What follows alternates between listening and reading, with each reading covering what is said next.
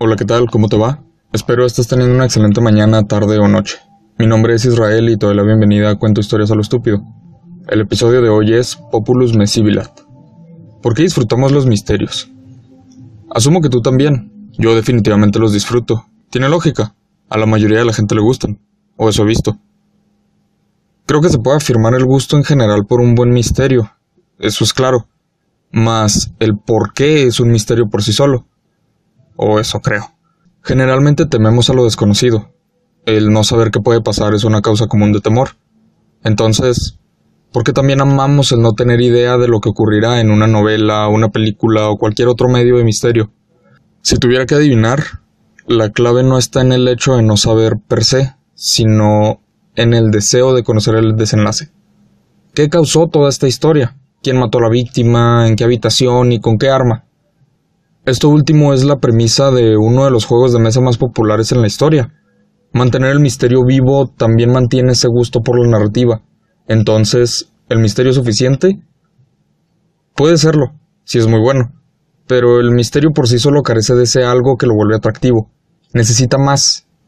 Por ejemplo, personajes interesantes a su alrededor y, quizá lo más importante, una persona encargada de resolverlo. Tan superior al resto de los personajes que solo esta persona sea capaz de resolver. Se necesita alguien con misterios al nivel de su propia habilidad, como es el caso del detective por excelencia del cual te hablaré hoy. Estas son historias sobre Sir Arthur Conan Doyle y Sherlock Holmes. Este episodio contendrá destripes sobre la primera novela de Sherlock Holmes y detalles mínimos sobre la serie televisiva de BBC Sherlock. Sin embargo, no los considero suficientes para arruinar tu experiencia de esos contenidos. De cualquier modo, si prefieres leer las novelas o ver la serie o ambas, considerando que tienen detalles similares los textos y las series, pero las historias varían entre sí. En fin, si quieres conocer esos de primera mano antes de escuchar esto, adelante. De cualquier modo, leas las novelas, veas la serie o no hagas ninguno, espero disfrutes este episodio y conocer estas historias.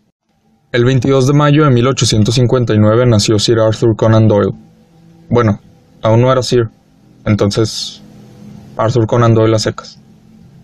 Bueno, como sea, él, él se convertiría en el autor de uno de los personajes literarios más conocidos de la historia, con adaptaciones reconocibles por la gran mayoría de la gente y referencias en todo medio posible durante más de un siglo. Por supuesto, estoy hablando del autor de los relatos de Sherlock Holmes. Mas, ¿por qué es tan importante este detective? Bueno, para empezar, estoy casi seguro de que sabes quién es este personaje. Digo casi porque una vez conocí a una persona que pensaba que Holmes había sido real, cosa que no es cierta. Es algo parecido, pero jamás existió Sherlock Holmes como tal. En fin, estoy adelantando. El detective se ha hecho un espacio en la cultura popular desde finales del siglo XIX hasta la actualidad en todos los medios posibles, ya sean sus atuendos, su sombrero tan reconocible, el hecho de que una lupa y una pipa inmediatamente te lleven a pensar en detective o específicamente en él, e incluso sus frases célebres que todo el mundo cita, incluso si jamás las dijo. Muchísimos elementos hay sobre Holmes para reconocerlo y destacar sobre muchos otros personajes que han dejado huella en la literatura. Más, algo lo hace especial. Trascender a la mayoría de esos personajes, para alcanzar lugares que solo unos cuantos alcanzan. Puedes encontrar seguidores de novelas como Los Juegos del Hambre o Divergente, y seguro podrán decirte detalles relevantes para conocer esas novelas. Pero veo difícil que los reconozcan personas que no leyeron las novelas o vieron las películas o lo que sea. Digo, ¿qué tan a menudo ves una referencia a Edward Cullen o a como sea que se llame el protagonista de Maze Runner? probablemente sea muy poco desde que pasó su época de relevancia. Véase cuando había películas, mercancía por doquier, todo eso. Tú entiendes a qué me refiero con época de relevancia. Ahora veamos a Sherlock. ¿Cuán a menudo ves referencias al detective? Su sombrero aparece en muchas películas de misterio, la mayoría de los detectives en pantalla usan pipa y algunos incluso usan lupa, a pesar de que sean de épocas mucho más avanzadas a usar una lupa. Cada par de años hay un nuevo programa de televisión o película inspirada en sus aventuras. O salgamos del entretenimiento incluso. ¿Alguna vez has escuchado la frase o incluso dicho tú, elemental, mi querido Watson? Quizá incluso la llegaste a decir sin haber visto una película o leído alguno de los cuentos y a pesar de eso esa frase ha atravesado los pensamientos de incontables personas. Es curioso cuando piensas esto, pues la frase más famosa del detective Quizá una de las frases más famosas, si no es que la más famosa de la literatura de ficción, y ni siquiera la dijo. Sí, por cierto, por si no sabías eso. Sherlock Holmes jamás dijo elemental, mi querido Watson. Ahí tienes ese dato para cuando no tengas un tema de conversación. Es mejor que nada. Podrás encontrarte esa frase porque se llegó a decir en películas y de ahí se volvió famosa. Incluso puede ser que por traducciones o nuevas ediciones te encuentres la frase, pero originalmente no estaba en los trabajos de Sir Arthur Conan Doyle. Y pues es algo extraño. Pero bueno, es fácil de recordar, supongo por eso se hizo tan famosa. Total. Sir Arthur Conan Doyle, tras terminar sus estudios de medicina, abrió una clínica en Portsmouth. Originalmente no tenía mucho negocio, entonces buscando en qué matar el tiempo libre, comenzó a escribir. Desde joven Arthur quiso escribir novelas históricas. Sin embargo, en las tardes libres, impacientes por atender en su clínica, comenzó a escribir diversos relatos inspirados en su gusto por la historia, o en vivencias propias incluso. Eventualmente, para una de sus historias se inspiró en un profesor suyo llamado Joseph Bell, quien lo motivó a ejercer la ciencia de la deducción, como la llamaba. Joseph Bell fue la base para crear a quien hoy conocemos como Sherlock Holmes. Claro que las habilidades de Holmes son mucho mayores. Bell fue una inspiración, pero pues no actuaba al nivel del detective. Esta historia fue la primera que realmente destacó. No entiendas mal, no es que sus otros relatos no fueran buenos, incluso llegó a ser publicado en un medio importante antes de sus estudios de medicina. O sea, desde joven se notaba su talento. Sin embargo, este relato marcó la primera vez que el público en verdad solicitó más contenido de este autor consiguiéndole un lugar en la revista Strand. Me refiero, por supuesto, a la primera vez que apareció Sherlock Holmes, la novela corta titulada Estudio en Escarlata, la obra que quiero contarte en este episodio. Debo aclararte algo. Doyle escribió 56 relatos cortos, digamos un promedio entre 30 y 40 páginas cada uno, así como cuatro novelas sobre la vida de Sherlock Holmes.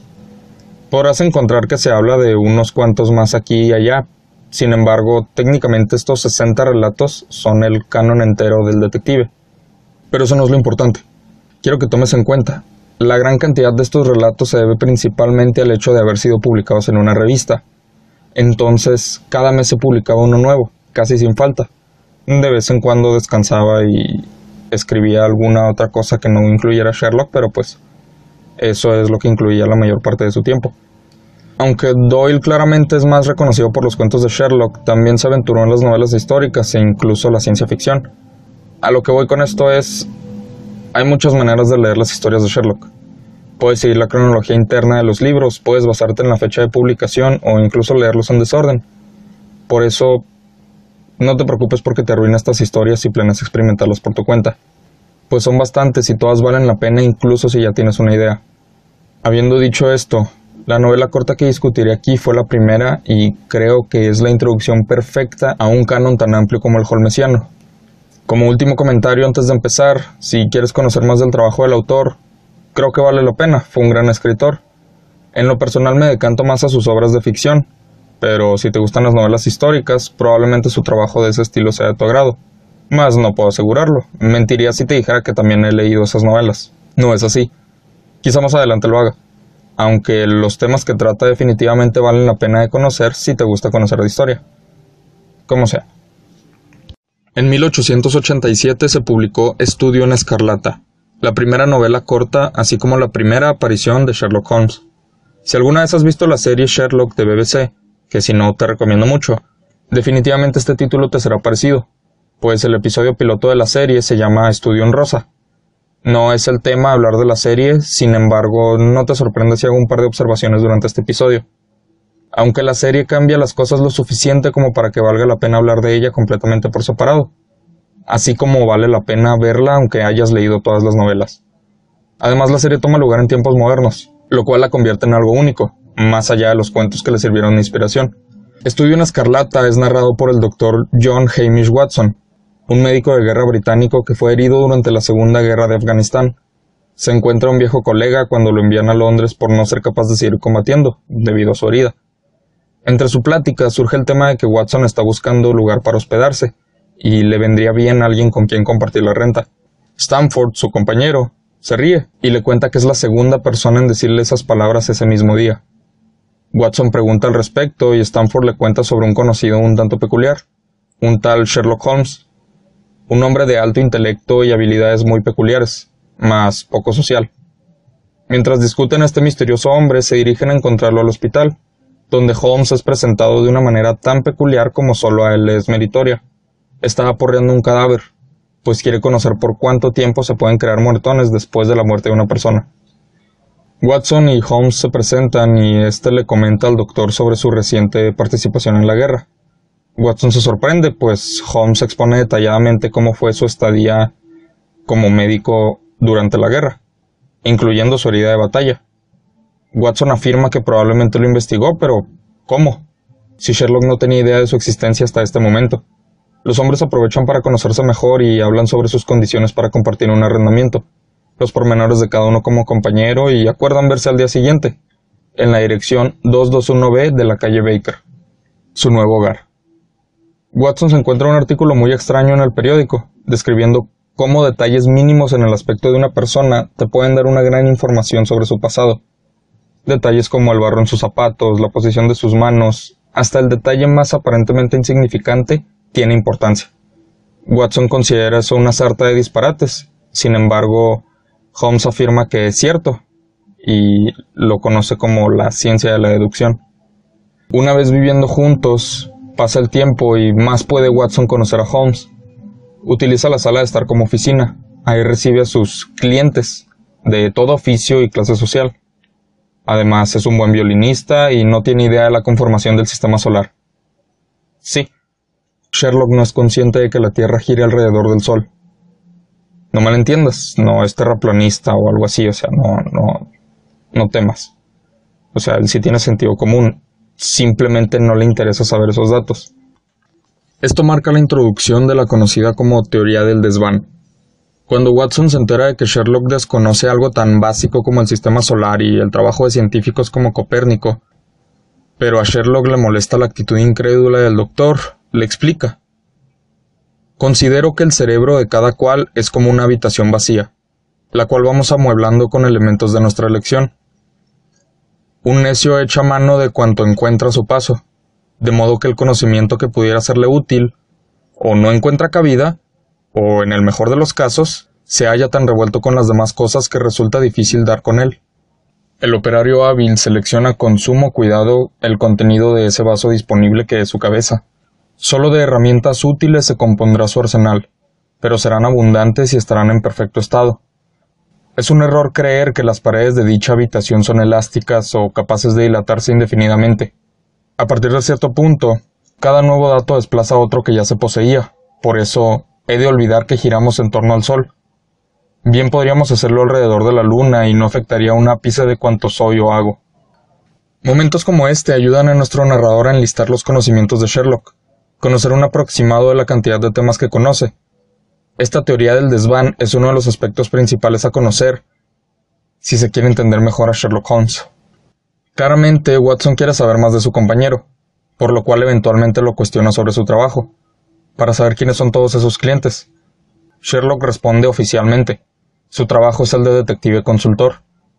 A veces lo visitan civiles, otras detectives de agencias privadas y, en ocasiones, incluso los propios agentes de la policía solicitan de su apoyo. Los detectives de Scotland Yard Gregson y Lestrade son quienes suelen pedirle ayuda. Sherlock es capaz de resolver la mayoría de los casos desde su oficina, pues son demasiado simples de deducir para él. Sin embargo, de vez en cuando existen los casos lo suficientemente únicos para merecer una visita del detective. Esos son los casos por los que Sherlock vive, aquellos que realmente puedan retar a su mente. Watson no tarda en comprobarlo, pues poco después llega una carta de Gregson solicitando su apoyo con un homicidio ocurrido en el número 3 de Lauriston Gardens. Sherlock invita a su compañero a ir con él a la escena. Desde que llegan al lugar, Sherlock examina todo, desde el fango frente al domicilio abandonado hasta el camino que lleva al cadáver. Una vez dentro, se encuentra a la víctima. Los detectives presentes hablan con él sobre lo ocurrido. El hombre fue encontrado por un patrullero que también se encontró un anillo de bodas. Por este anillo asumen que hubo una mujer ahí, por lo tanto, hubieron al menos dos personas presentes, pues el cadáver pertenece a un hombre quien, de acuerdo a iniciales marcadas en su vestimenta, es Enoch J. Drever, originario de Cleveland. Aparentemente viajaba con un tal Joseph Stangerson. Lo revisan por sus posesiones y tiene objetos de valor junto a él, dinero y joyería. Entonces no fue un robo, fue premeditado. Sherlock examina el cadáver y nota sangre en la escena. Sin embargo, la víctima no muestra señas de violencia. Entonces la sangre debe ser del agresor. Pero, ¿cómo lo hizo sin dejar marca alguna? La última pista importante fue una marca hecha deliberadamente con sangre, marcando las letras Rache. Uno de los detectives asegura que debió ser la víctima intentando acusar a su homicida. Entonces, con esto, y por el anillo de bodas, probablemente estarían buscando a una Rachel. No obstante, Sherlock nota cómo esto no tiene sentido, pues la sangre era del agresor y no de la víctima. Entonces debe ser otra cosa. Holmes ve la palabra escrita con sangre y dice, no se molesta en buscar a una mujer, detective. Raje es la palabra alemana para venganza. El par de amigos sale de la escena del crimen en busca del oficial que encontró el cadáver. Sherlock quiere su versión de la historia. Lo localizan y Sherlock describe todo lo que deduce ocurrió cuando el oficial encontró el cadáver. El oficial se espanta por la precisión de los hechos como los describe Sherlock y pregunta por qué lo está vigilando. Sherlock le explica cómo dedujo todo para tranquilizarlo y, en respuesta, el oficial cuenta los sucesos de la noche previa. Mientras patrullaba la calle, notó que un domicilio supuestamente inhabitado emitía luces de velas. Antes de revisarlo, logró ver a un hombre al final de la calle al cual abordó para interrogar. Sin embargo, al notar que el hombre estaba muy ebrio, lo dejó ir.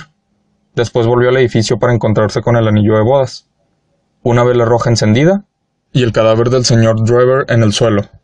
Tras escuchar la anécdota, Sherlock pregunta por el aspecto de aquel ebrio que el oficial dejó ir. Este responde y Holmes asegura tener suficiente para proceder. Afirma que el ebrio es el culpable y a él deben encontrar. Tras asesinar a Driver, se retiró, hasta darse cuenta de que no tenía el anillo de bodas consigo. Por eso regresó. Al notar al oficial, tuvo que encontrar un modo de huir. De ahí el fingir estar ebrio. Sherlock le agradece a Watson por acompañarlo en el caso, pues es el más bonito de su carrera hasta ahora. Podrían llamarlo algo como estudio en escarlata, pues existe una roja hebra criminal en la madeja incolora de la vida, y su misión consiste en desenredarla, aislarla, y poner al descubierto sus más insignificantes sinuosidades.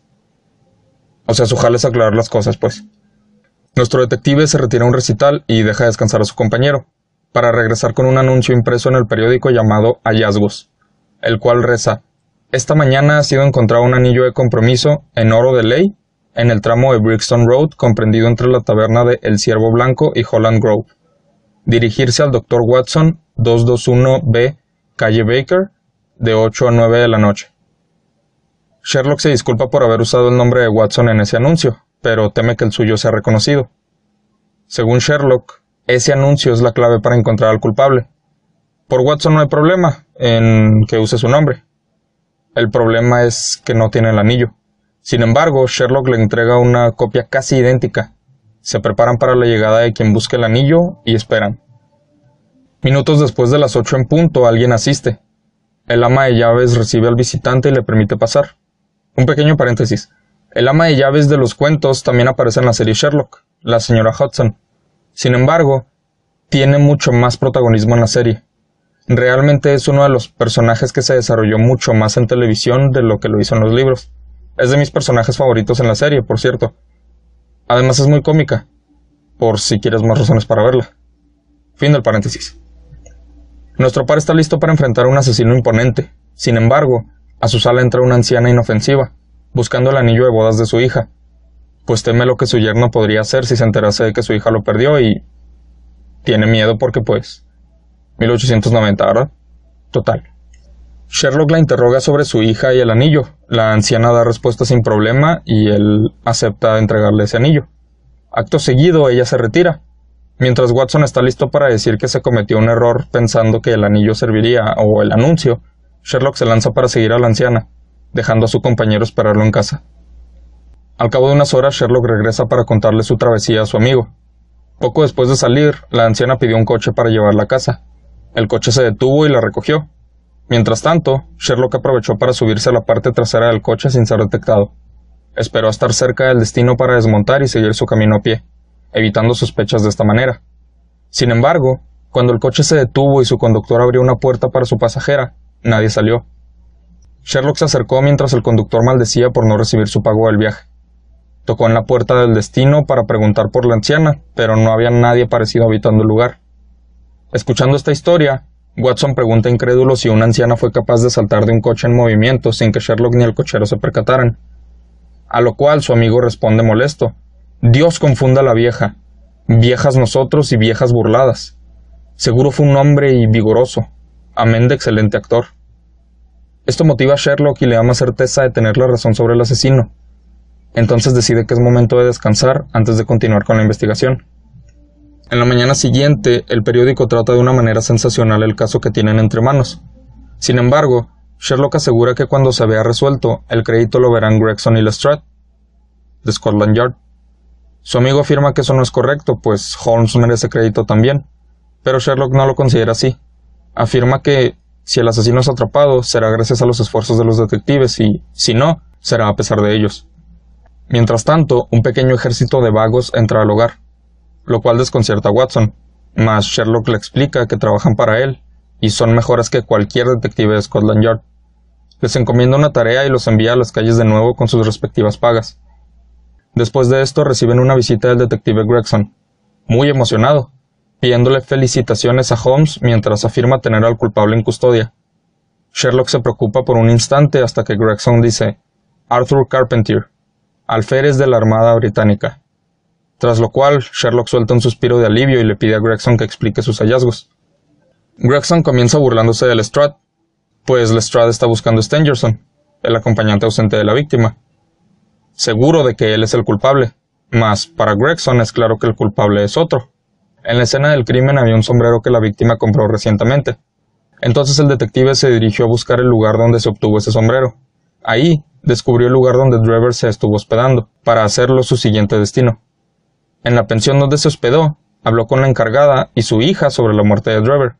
La hija rompió en llanto y la madre se vio obligada a contarle los sucesos previos al homicidio. Drever y Stangerson se hospedaron unas tres semanas en su pensión. Drever siempre estaba ebrio e insinuándose a su hija, por lo cual su hijo se decidió a enfrentarlo. Tuvieron una pelea y Drever se retiró, solo para que el hijo de la mujer lo siguiera y desapareciera durante horas, para enterarse a su regreso de que Drever ya estaba muerto. Para Gregson era claro lo ocurrido, y por esto arrestó al joven Carpentier, quien incluso dijo Imagino que me arrestan por complicidad en el asesinato de Drever, sin siquiera ser acusado. Sherlock aún se notaba confiado e incluso felicitaba a Gregson sarcásticamente, cuando Lestrade apareció para darle su propia noticia. Antes de que Gregson pudiera regodearse sobre su captura, Lestrade llega agitado para contarles que ha encontrado a Stangerson, el secretario y acompañante ausente de la víctima. Se estaba hospedando en el Private Hotel de Halliday y fue asesinado esa misma mañana. Gregson queda atónito, pues para entonces el joven Carpentier había sido arrestado entonces no puede ser el asesino. Lestrade les cuenta que efectivamente estaba seguro de que Stangerson estaba implicado. Cuando finalmente lo localizó, esperaba una confesión rápida por el miedo a la justicia. Sin embargo, cuando el botones lo dirigió a su habitación, se encontró un hilo de sangre saliendo de la misma, que estaba cerrada por dentro. Irrumpieron en la habitación solo para encontrar al secretario apuñalado directo al corazón y llevaba ya unas horas muerto. Pero lo más desconcertante fue la pared encima del hombre, la palabra raje, escrita con sangre. Pero no todo era malo, pues esta vez hubo un testigo, que pudo dar fe de la descripción del hombre, quien entró por la ventana del segundo piso utilizando una escalera. Dicha descripción encajaba perfectamente con la creada por Sherlock y el oficial que describió al ebrio. De nuevo pudieron descartar el robo como motivo, pues Stangerson tenía todas sus posesiones de valor. Sin embargo, esta vez había un detalle nuevo. Un telegrama en el bolsillo de la víctima que rezaba JH se encuentra en Europa. Sherlock pregunta si había algo más en la habitación. Lestrade le comenta que no mucho. Un vaso con agua, una novela y una caja de pomada con dos píldoras dentro. Sherlock salta de su asiento lleno de júbilo y asegura tener el caso resuelto, agradeciendo a los demás por su apoyo. Le solicita las píldoras a Lestrade y a Watson que traiga a su perro moribundo, el cual planeaba sacrificar. Sherlock vierte un poco de leche en un contenedor frente al perro y deja caer el contenido de una de las píldoras sobre ella. El perro bebe y... nada ocurre. Sherlock queda desconcertado hasta que mezcla el contenido de la otra píldora en la leche. El perro bebe de nuevo y, apenas lo prueba, muere frente a todos. Sherlock muestra alivio y explica. El contenido de una es inofensivo, pero el otro es un veneno fatal. Holmes les asegura tener la razón y al asesino identificado. Los detectives le piden su ayuda. No necesita demostrarnos que es usted un hombre inteligente, solo explíquenos lo ocurrido. Sherlock afirma que lo hará, pero primero necesita hacer un viaje. Solicita a Wiggins, el líder de su ejército de vagos, que le consiga un coche. Mientras tanto, los detectives esperarán junto a nuestros protagonistas para ver el desenlace del plan. Cuando el coche llegó, Sherlock tenía preparadas posesiones como para un largo viaje, por lo cual le solicita al cochero subir a ayudarlo. Cuando éste sube, Sherlock lo engaña para hacerlo entrar a la sala y forcejear con él. Cuando finalmente logra contenerlo, dice lo siguiente. Señores, permítanme presentarles al señor Jefferson Hope, el asesino de Enoch Drever y Joseph Stangerson. Sus acompañantes quedan atónitos, mientras el supuesto señor Hope se nota molesto por las palabras de Holmes, quien dice que pueden aprovechar el coche de Hope para llevarlo a Scotland Yard. Aquí termina la primera parte de la novela. La segunda parte comienza con una historia por completo distinta el 4 de mayo de 1847. En medio del vasto y amenazante desierto se encuentran un hombre y una niña, la cual busca consuelo en aquel hombre, mientras pregunta por su madre. El hombre responde que, por desgracia, no podrá volver a ver a su madre. Quizá no pueda ver a nadie nunca más. Mientras recuenta cómo perdieron el rumbo cerca de un río y no han tenido de beber por un buen rato, así como enlista a personas que han perdido durante el viaje, incluyendo a la madre de la niña, quien solloza un poco mientras reconoce el hecho de que su madre está muerta, para luego decir, entonces nosotros también moriremos. A lo cual el hombre responde, me temo que sí, primor. Sorprendentemente, la pequeña se alegra y le reclama al hombre por no decirle antes que morirían. Mientras antes nos muramos, antes podré ver a mi mamá y a mi hermano Bob. Seguro que cuando lleguemos al cielo, mamá te estará esperando con una jarra llena de agua por tratarme tan bien. Dime, ¿hizo Dios esta tierra? Hizo Illinois y también la de Missouri, pero no creo que haya hecho esta. Está mucho peor hecha. Quien la hizo se olvidó de los árboles y el agua. El hombre le sugiere a la niña orar. Entonces el par se hinca para la oración y vuelven a sentarse, para caer inconscientes a la merced del sol. Poco tiempo les faltó de conciencia para haber sido testigos de lo siguiente. Más de una veintena de hombres, bien equipados para cualquier peligro y con agua de sobra, listos para seguir su camino. Uno de los más jóvenes nota junto a un risco una tela rosa que destaca sobre todo lo demás, avisando al grupo. Las palabras pieles rojas retumban en múltiples labios, mientras los hombres preparan sus rifles. Un anciano asegura que no hay muchos indios por esas tierras, mientras otro de los exploradores se dirige a un tal hermano Stangerson, diciendo que quiere revisar esa escena solicitud a la cual se unen muchos otros, por lo cual el grupo de hombres se dirige a investigar. Mientras se acercan, logran notar a un hombre barbiluengo con una niña sujeta con fuerza a él. El par despierta y el hombre murmura Debe ser esto lo que llaman delirio, mientras la niña permanece en silencio. El grupo toma a la niña y al hombre mientras éste confirma que son seres de carne y hueso, y no un delirio. Se presenta. Me llamo John Ferrier, y ella es mi hija, Lucy Ferrier. Somos cuanto queda de una expedición de 21 miembros. Allá en el sur, la sed y el hambre han dado buena cuenta del resto. John nota que son bastantes hombres, a lo cual uno de los jóvenes responde, sumamos cerca de diez mil. Somos los hijos perseguidos de Dios, los elegidos del ángel Moroni. Ferrier no está seguro de conocerlos, pero a medida que el joven le cuenta sobre su pueblo, John concluye, entonces son mormones, y el joven le da la razón. Pregunta dónde se dirigen y el joven afirma que no lo saben. Dios lo revelará cuando sea el momento. Quien parece ser el líder les ofrece unirse a su travesía, siempre y cuando acepten abrazar el credo mormón. John acepta, pues no está en posición de poner términos. Eventualmente el grupo alcanza su destino, sobre el cual todos se hacen de tierras para el nuevo pueblo mormón, erigiendo un templo en el centro de la nueva ciudad. John y Lucy fueron parte de todo el camino, Ferrier trabajó como un guía y cazador hábil. Lucy acompañó a las tres esposas del líder mormón, John, ganándose su afecto. John levantó una casa en su hacienda recién adquirida y con cada año demostraba sus grandes capacidades. En tres años había aumentado sus terrenos. En seis ya era parte del pueblo acomodado. A los nueve era parte del pueblo pudiente y a los doce pocos se le comparaban en riquezas. Encajaba casi perfecto con sus correligionarios, a excepción de un punto. No se había hecho de un harén y eso disgustaba al resto pues implicaba una falta de compromiso con su credo, o, cuando menos, una actitud avara y ahorradora el hecho de no querer desposar al menos a una mujer. Una mañana, mientras Lucy cumplía con un encargo de su padre, tuvo un incidente montando su caballo. A punto de caer de él y estar a merced de morir pisoteada por ganado, un joven hombre logra salvarla. Se presentan y se percata de que es hija de John Ferrier. Entonces le pide que salude a su padre de su parte. Si le suena el nombre de Jefferson Hope, entonces sí será quien él piensa.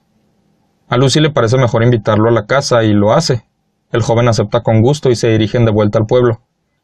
Jefferson Hope cuenta que está junto a otros compañeros reuniendo capital para ir en busca de plata. Él y Lucy congenian rápidamente. Se reúnen con John. Jefferson visita a los Ferrier la noche siguiente, y la siguiente, y la siguiente, y la siguiente también. Cada noche aprovecha su estadía para pasar tiempo con John y sobre todo con Lucy. Puesto que Ferrier ha pasado todo su tiempo ahí trabajando, poco conoce del mundo exterior, por lo cual Jefferson es capaz de darle noticias al respecto. Llega el momento en que Jefferson debe irse a buscar plata. Le pide a Lucy acompañarlo, no en ese momento, sino cuando regrese. Lucy pregunta cuándo volvería, a lo cual él responde que no más de dos meses después. Además, su padre ha dado su consentimiento. Entonces Lucy acepta y ve a Jefferson irse con sus compañeros. Tras la partida de Jefferson, John Ferrier mira a su hija con cierta nostalgia, sabiendo que la perderá cuando Jefferson regrese, aunque saberla feliz es suficiente consuelo. Sin embargo, esa era la menor de sus preocupaciones, pues no había mayor mal que pudiera azotar su vida que aquella maquinaria que tenía atenazado al estado de Utah una organización capaz de hacer y ver todo, la Iglesia, a la cual nadie se podía enfrentar, y escapar de su castigo a manos de algún grupo como los Ángeles Vengadores, ya sabes, Miguel Stark, Gabriel Banner, Zuriel, todos esos, ¿no? La falta más pequeña era razón para desaparecer de la faz de la Tierra y John estaba cometiendo una falta muy grande. Una mañana, listo para empezar un día más de trabajo, a la puerta de John Ferrier apareció Brigham Young, el profeta de esa comunidad mormona. John le permitió entrar y el líder mormón comenzó una conversación con él. Le recordó cuántas cosas tenía gracias a la comunidad mormona y cómo aceptó el credo mormón a cambio de todos sus favores. Sin embargo, no estaba cumpliendo con lo acordado. John se defendió, alegando asistir al templo, contribuir al fondo común, solo para verse interrumpido por Young preguntando, ¿Dónde están tus mujeres? Ferrier alega tener suficiente con su hija para cuidarlo. Sin embargo, Young aprovecha este tema para hablar de Lucy, afirmando que, según el credo, ella debería esposar a algún hombre. No pueden obligarla a esposar uno en específico, pero ella debe elegir a alguien. Le ofrece dos opciones, el hijo del hermano Stangerson o el hijo del hermano Driver, ambos jóvenes, con algunas esposas y suficiente dinero para mantenerla, pero debe elegir. No hay problema si John no desposa a ninguna mujer, pero su hija definitivamente debe casarse. John le pide tiempo, pues su hija es muy joven, a lo cual el líder John le dice tienes un mes. Ferrier, sabiendo que al terminar ese tiempo el poder de la iglesia caería sobre él, decide crear un plan con su hija para enviar un telegrama a Jefferson y solicitar su ayuda para escapar. El día siguiente, John envía el recado para su joven amigo y regresa a casa para encontrarse con los jóvenes Stangerson y Driver, quienes van por orden de sus padres a pedir la mano de Lucy. Stangerson afirma ser la mejor opción, pues solo tiene cuatro mujeres, mientras Driver tiene siete. Sin embargo, este último responde que no se trata de cuántas tenga, sino de cuántas pueda mantener. John, molesto, los echa de su casa, pues aún tienen tiempo para decidir. Los jóvenes se van molestos y la espera por Hope continúa. La siguiente mañana, dentro de su casa, John encuentra un papel con la inscripción 29 días quedan para que te enmiendes. Y entonces... Esto altera a John, pues es claro que pueden entrar a su casa sin problema alguno. La espera continúa y cada día es más difícil al previo, pues la tensión aumenta, y cada mañana pueden encontrar el siguiente número de sus días restantes en alguno de los terrenos de la casa, cada vez marcado de alguna manera más tenebrosa.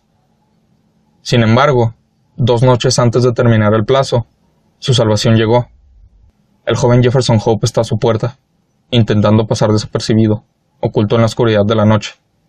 De inmediato entra a casa de los Ferrier y es el momento de hacer un plan. El trío se equipa con cuanto puede. Ferrier afirma que morirá antes de dejar que tomen a su hija. Se llevará a cuantos pueda con él. Emprenden camino, aprovechando la oscuridad de los campos y se lanzan hacia el exterior manteniendo su cuerpo en tierra para evitar a los guardias, de los cuales se encuentran con dos, muy cerca de su camino, pero logran evadirlos mientras escuchan una contraseña por parte de los mormones. Salen del pueblo, pero están muy lejos de estar a salvo. Su destino es Carson City y están a muchas, muchas millas de distancia. Mas ese no es el problema. El verdadero problema es que no pueden tomar ninguna vía principal. Ya fuera del pueblo comienzan a atravesar un risco, en el cual un guardia logró captarlos. Preguntó por santo y seña y Jefferson responde con la contraseña aprendida de los guardias anteriores. El guardia los deja pasar y ellos continúan avanzando por las montañas durante varias horas. Mas hubo un problema. Los caminos eran confusos y ni las habilidades combinadas de Ferrier y Hope eran suficientes para guiarse por un camino directo hasta su destino. Lucy y su padre querían descansar, pero Hope se mostraba reacio a parar, sabiendo que, a estas alturas, ya debían estar tras su pista. Por más que Jefferson se negara, eventualmente necesitaron parar.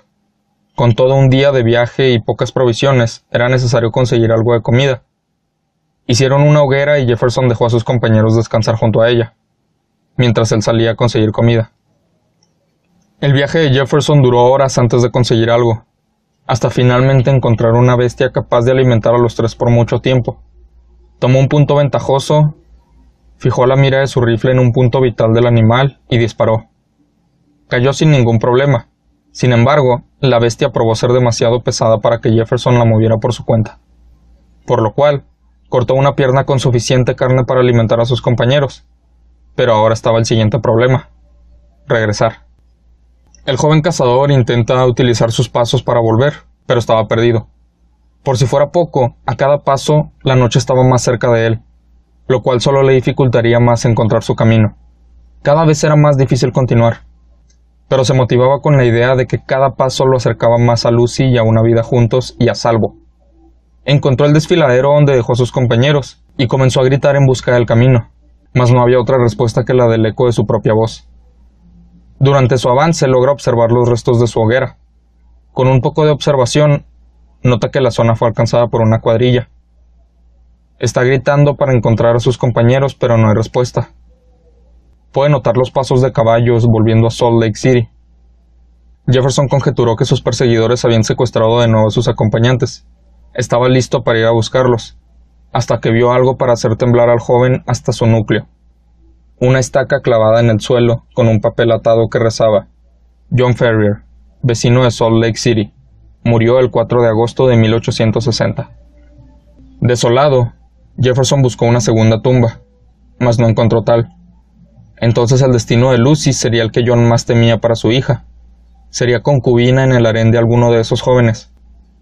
La pena del joven Jefferson le hizo desear por un momento compartir el destino de quien pudo haber sido su suegro. Mas el joven también era de gran habilidad para la venganza, por lo cual prometió dedicar el resto de su vida a vengar el daño causado por esos hombres, pues sería lo único que acabaría con su pena. Se tomó un tiempo para descansar y comer la carne que cazó recientemente, para al siguiente día emprender el camino de vuelta a Salt Lake City. Cinco días recorrió los desfiladeros a pie, que antes le tomó uno a caballo. El sexto día logró salir del desfiladero para contemplar el hogar de los santos, donde residían los ángeles vengadores. Jefferson se encuentra un mormón conocido, el cual le pide cautela, pues podrían matarlo solo por hablar con él, y claramente a Jefferson también si se enteran de su presencia.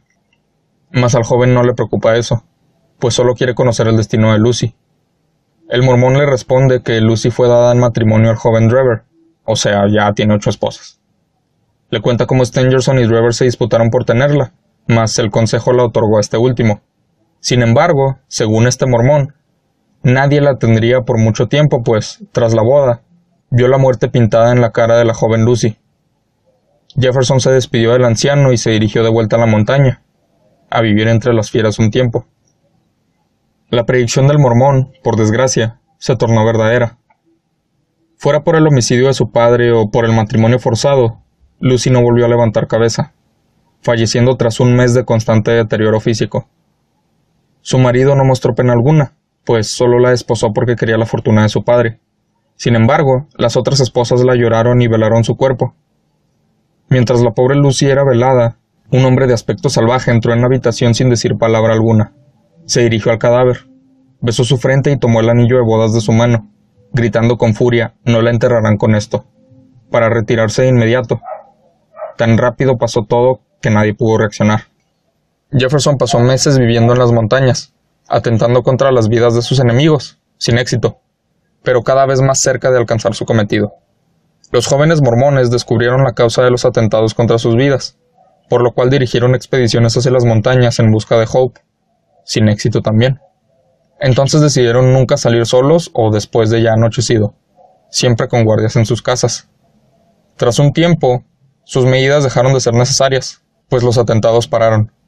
Pero el deseo de venganza, contrario a lo que pudiera parecer, solo había consumido más al cazador, quien volvió a trabajar en las minas, pues la intemperie y falta de alimentación adecuada comenzaba a afectarle cada vez más por lo que decidió trabajar por no más de un año para mejorar su estado de salud y condiciones, ya que, muerto, nadie cobraría su venganza. Sin embargo, ese no más de un año se convirtió en alrededor de cinco. Tras volver de las minas hasta Salt Lake City, Jefferson se enteró de que hubo una rebelión contra los ancianos mormones, en la cual muchos jóvenes dejaron Utah, entre ellos Stangerson y Drever, se enteró de que este último seguía siendo acaudalado y el otro era más del lado de los pobres. Sin embargo, no tenía idea de su ubicación, pero eso no lo detuvo. Se mantuvo con cuantas riquezas había acumulado, aunque fueran pocas, y trabajos modestos en distintas ciudades, en busca de sus enemigos. La búsqueda atravesó el país hasta llegar a Cleveland, donde, a través de una ventana, logró divisar a sus enemigos. Sin embargo, uno de ellos lo notó también y de inmediato huyeron hasta un juez de paz, alegando que sus vidas estaban en peligro por culpa de un viejo enemigo por los celos y el odio, con lo cual Jefferson fue apresado durante semanas sin poder pagar su fianza, solo para salir y enterarse de que sus enemigos huyeron hasta Europa. Jefferson de nuevo se entregó al trabajo hasta conseguir suficiente dinero para el inminente viaje a Europa. Exploró San Petersburgo, París, Copenhague y, finalmente, los alcanzó en Londres. En este punto volvemos a donde nuestra historia anterior se detuvo. Una vez tuvieron al hombre retenido en la sala de estar, este no opuso resistencia alguna. Incluso se ofreció a confesar cuanto antes le fuera posible. Los detectives dijeron que debía comparecer ante juez primero. Sin embargo, el hombre temía no poder llegar a eso. Aclaró, no por ideas de suicidio o parecido. Para que lo comprendieran, solicitó al doctor Watson poner su mano sobre su pecho, cosa que el doctor aceptó y al hacerlo, gritó exaltado, Tiene usted un aneurisma aórtico. El hombre les cuenta que, según un médico, su corazón explotará pronto, pues se deterioró después de tantos años viviendo a la intemperie y con tan mala alimentación. Watson da fe de ello, por lo cual los detectives aceptan una confesión adelantada. Jefferson Hope comienza a contarle su historia, la de un hombre buscando venganza sobre los hombres que causaron la muerte de un padre y una hija inocentes y que, si cualquiera de ellos hubiera estado en su lugar, refiriéndose a los detectives, habrían actuado de la misma manera. Cuenta cómo se quedó sin dinero una vez llegó a Londres, entonces consiguió trabajo como cochero. Sin embargo, eso le ayudó a conocer la ciudad y planear su venganza mejor. Incluso llegó a endeudarse por no cobrar viajes para poder seguir a sus enemigos. Drever era un ebrio y Stanger siempre estaba a su lado.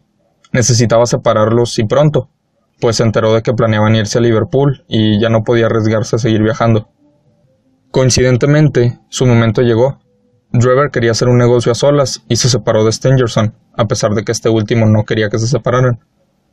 Hope tenía un plan hecho, Un pasajero perdió la llave de un domicilio abandonado y era cuestión de esperar a tener al driver disponible. Se mantuvo cerca de él para cuando necesitara un coche ser el primero disponible. Y su plan salió bien. Tomó al hombre de pasajero y lo siguió por un par de bares y hasta su destino. Driver le pidió llevarlo hasta donde estaba su secretario, dándole así su ubicación. Sin embargo, en el camino, la bebida llamó de nuevo al pasajero y fueron a otro bar. Hasta la hora del cierre, el ebrio subió de nuevo al coche y era el momento. No planeaba asesinarlo a sangre fría, salvo que fuera necesario. En uno de sus muchos empleos, Jefferson trabajó como conserje y barrendero en un laboratorio universitario. Ahí, mientras un profesor hablaba de venenos, Hope aprovechó para aprender un poco al respecto, específicamente de un veneno que con tan solo un poco había una muerte instantánea. Aprovechó y tomó parte del veneno para hacer algunas píldoras y juntarlas a otras que estaban desprovistas del veneno. Su plan era que, llegado el momento, les daría una oportunidad a sus enemigos. Les ofrecería las píldoras. Ellos elegirían la que quisieran y él tomaría la otra. Sin importar cuál tomaran, él tomaría el riesgo. Su idea era que, si había justicia en el mundo, ellos, naturalmente, tomarían la píldora envenenada y él la inofensiva. En el camino se dirigió a la casa abandonada, sabiendo que el driver estaba demasiado ebrio para notar que iban por un camino equivocado. Arribaron al destino. Hope lo dirigió dentro de la casa y se presentó, recordándole a Lucy Ferrier. Su víctima se aterrorizó preguntando si sería asesinado, a lo cual Hope respondió que no se puede asesinar a un perro rabioso. Para mostrarle el anillo y recordarle sus actos, así como la travesía de 20 años para alcanzarlo. El enemigo suplicó perdón, pero no hubo tal, solo el ofrecimiento de dos píldoras, con la descripción de que una contenía la muerte y la otra el perdón. Robert tomó una y Hope la otra. Se miraron en silencio durante un minuto hasta que las píldoras se vieron en sus organismos. Claramente, quien cayó fue Driver. La sangre brotó de la nariz de Hope, pues su corazón se aceleró demasiado al saber que su plan se había cumplido.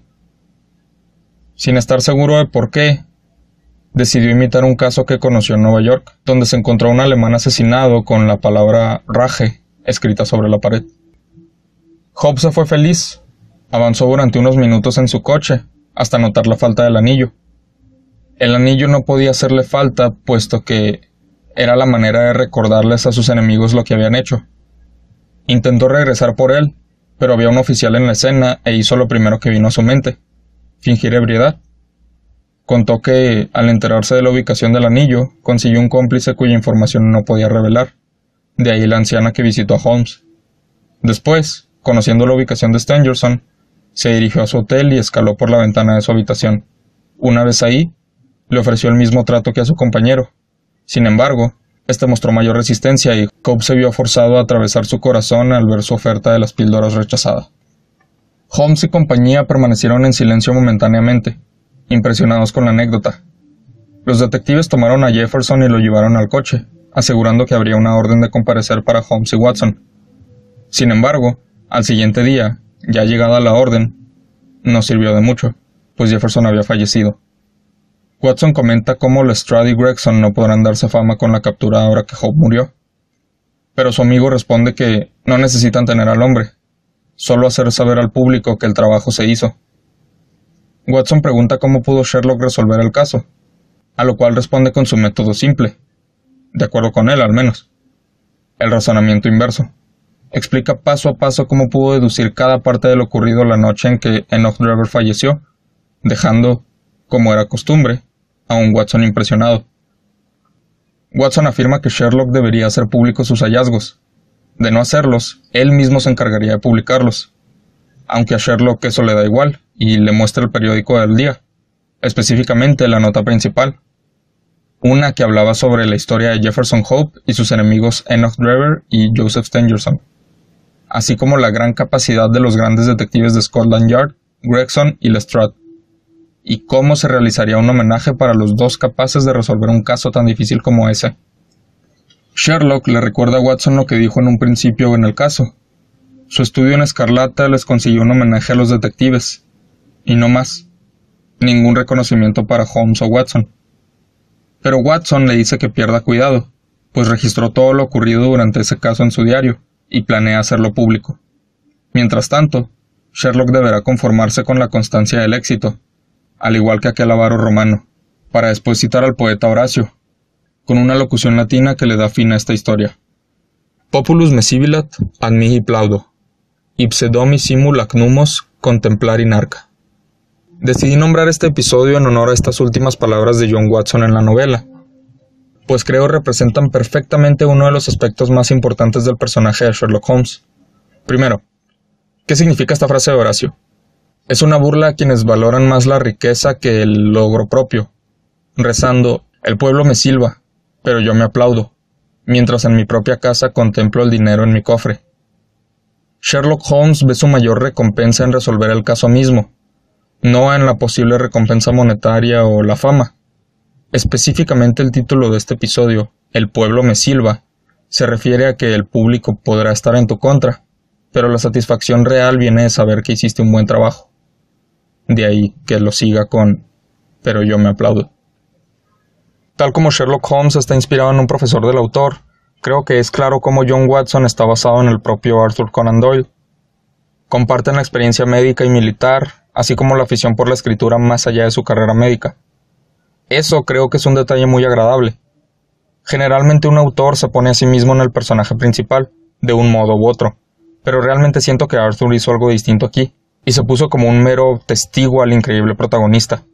Su propia persona tomó un segundo plano para darle protagonismo a alguien más, y es algo refrescante en comparación con la mayoría de los autores. A pesar de la enorme popularidad y calidad de las obras, eventualmente Conan se de las historias de Holmes, dándole fin a su vida para enfocarse en escribir cosas nuevas. Sin embargo, por la gran presión y demanda por el regreso del detective, eventualmente escribió nuevos relatos detectivescos. Sherlock Holmes es el detective por excelencia, no por antigüedad pues autores reconocidos y con mayor antigüedad crearon sus propias novelas policíacas o de misterio antes de que Sir Arthur hiciera alguna. Un ejemplo sería Edgar Allan Poe. Sin embargo, su trabajo de misterio no es tan conocido como el de Sherlock. ¿Por qué? Pues no se trata de antigüedad, sino del relato mismo. Sherlock ha inspirado muchísimas obras, inferiores probablemente, pero si nadie se arriesgara, no habría nuevos trabajos que valieran la pena. En fin, existe muchísimo más por hablar sobre Sherlock Holmes.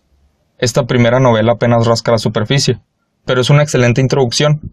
Espero te interese saber más de Sherlock Holmes, ya sea por tu cuenta o cuando yo lo revisite, pues definitivamente esta es apenas una primera parte. De cualquier modo, puedes conseguir estas obras fácilmente. Una última cosa. Si no sabes por dónde empezar o te da pereza leer, la segunda mejor opción para mí es la serie Sherlock de BBC. Te la recomiendo muchísimo.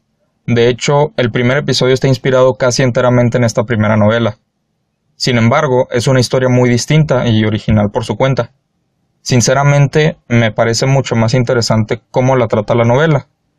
Pero es una comparación injusta. La serie no tiene nueve horas para escribir las cosas como lo hizo la novela. Entonces, con el tiempo disponible, hace el mejor trabajo posible. Y vale la pena verla incluso si ya leíste los relatos, y viceversa. Así es como llegamos al final de Populus Messibila. Si disfrutaste estas historias y quieres leerlas por tu cuenta o ver la serie, genial, deberías. Las aventuras de Sherlock Holmes son muy entretenidas y merecen ser experimentadas por cualquier persona que disfrute un buen misterio, lo cual, según mi experiencia, es casi cualquier persona. Entonces, adelante. En fin, Espero hayas disfrutado de escucharme hablar sobre Sherlock Holmes y experimentes alguna de sus aventuras como te parezca bien. O incluso, si te gusta escribir, crear las tuyas. Regocíjate. Sherlock Holmes ya es dominio público. Entonces, adelante. Bueno, es dominio público en los relatos que sean antes de 1923. Esos creo que entran a dominio público hasta 2022. Entonces, a menos de que estés escuchando eso en ese año o después, pues felicidades. Si no, Igual tienes alrededor de 50 historias llenas de contenido que se puede usar libremente para crear cosas nuevas. Pero de verdad, no un fanfiction cualquiera en el que digas que Sherlock y John Watson eran amantes o algo así. O sea, no, no, es algo, algo nuevo. En fin, el punto es que estos personajes son libres de uso para cualquier persona y si su influencia de por sí ya era grande, imagina ahora. Pero bueno, Te invito a seguirme en cualquiera de mis redes como arroba chalepodcast si quieres estar al tanto de nuevos episodios y demás novedades respecto al podcast. Mi nombre es Israel y esto fue Cuento Historias a lo Estúpido. Historias sobre Sir Arthur Conan Doyle y Sherlock Holmes. Espero las hayas disfrutado. Hasta la próxima.